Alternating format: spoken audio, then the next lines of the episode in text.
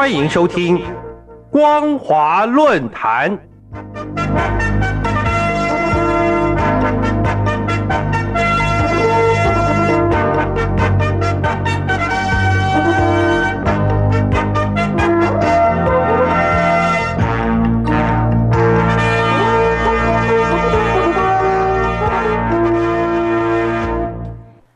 各位听众朋友，大家好，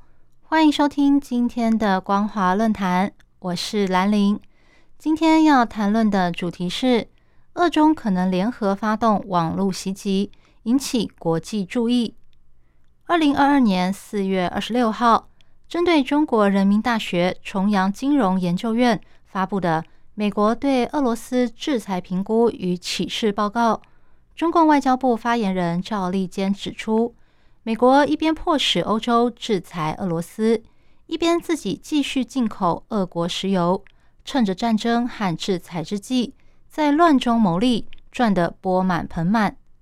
四月二十四号，中共外交部发言人汪文斌也引用大陆网络安全企业三六零公司发布的网络战序幕，美国国安局对全球发起长达十多年的无差别攻击报告。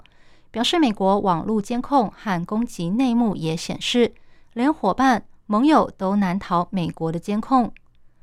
在俄乌冲突之际，中共仍持续挑拨美国与西方盟国的关系。中国与俄罗斯是否将共同发动网络攻击，势必将连带影响俄乌关系、区域安全情势与国际政经发展。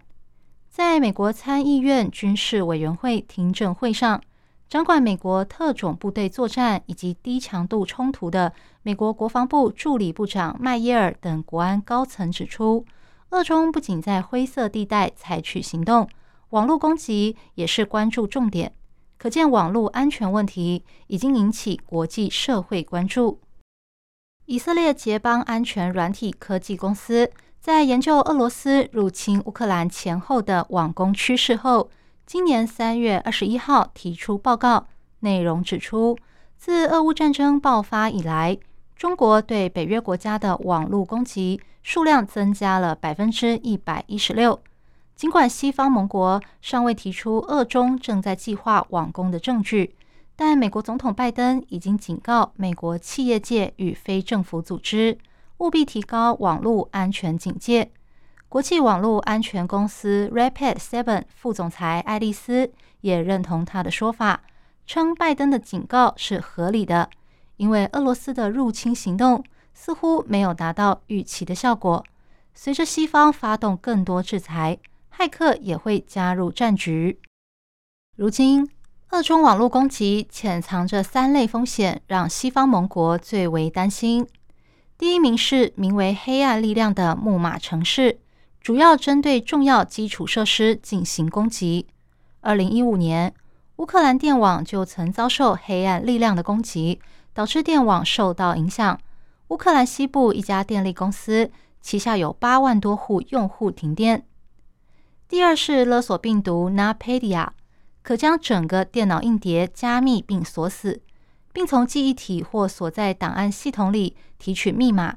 根据以往报道。史上对经济带来最高损失的网络攻击，就是 NotPetya 所造成的。美国、英国和欧盟都认为犯人是俄罗斯军方骇客。二零一七年六月底，NotPetya 隐藏在乌克兰广泛使用的会计软体更新程式中，袭击了乌克兰银行、电厂、机场和造船等产业，之后进一步扩张到全世界。破坏了数千家企业的电脑系统，总损失高达一百亿美元。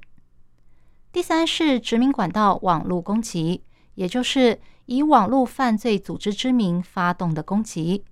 二零二一年五月七号，骇客以 DarkSide 网络犯罪组织之名发动攻击，造成美国殖民管道公司经营的输油管线封闭。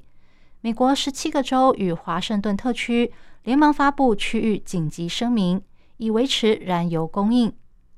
由于这条输油管维系着美国东岸百分之四十五的柴油、汽油和喷射机燃料输送，一度引发民众恐慌，纷纷排队抢着加油。是美国史上第一起针对石油关键基础设施的网络勒索攻击。虽然没有证据证明这起攻击是俄罗斯政府所使骇客所为，但这个网络犯罪组织显然以俄罗斯为基地。仔细研究殖民管道网络攻击，受害公司虽然向犯罪组织支付了价值四百四十万美元的比特币。让电脑系统恢复正常运作，但也让社会大众与专家为此心存疑惧，担心万一骇客组织与俄罗斯政府联合袭击美国，将扩大危害程度。另外，乌克兰遭勒索病毒 Napedia 袭击后，被害者虽然支付赎金，骇客却未依约定将资料解密，不仅造成一千七百多个伺服器和二点四万台笔电永久损坏。更挑战西方民主国家的危机处理与法治价值体系。事后，被害者向苏黎世保险集团申请理赔。苏黎世调查后却说，那佩迪亚的攻击是基于太平盛世时的敌意或类战争行为或战争，不在公司理赔的范围内，拒绝理赔。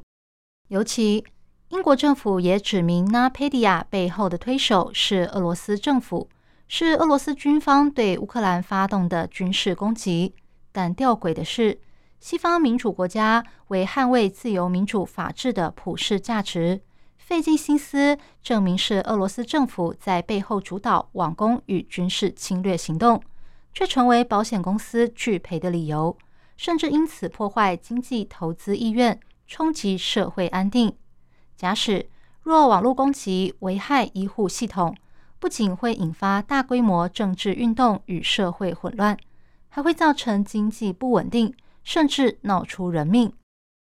由于俄罗斯与中共同属威权主义政权，尽管捷邦公司很难判定这类网攻是否出自中国政府之手，但能确定的是，使用中国 IP 位置的骇客正在对全世界发动网络攻击，特别是针对北约国家。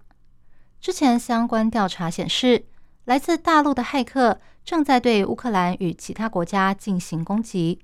目前只能假设，这些袭击是源自中国政府的指示，或至少是中共官方纵容的行为。显然，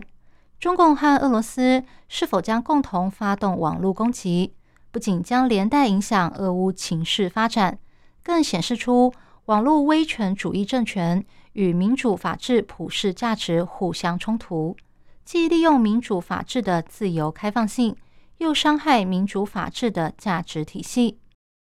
以上是今天的光华论坛，今天分享的主题是：二中可能联合发动网络袭击，引起国际关注。我是兰陵，感谢您的收听，我们下次再会。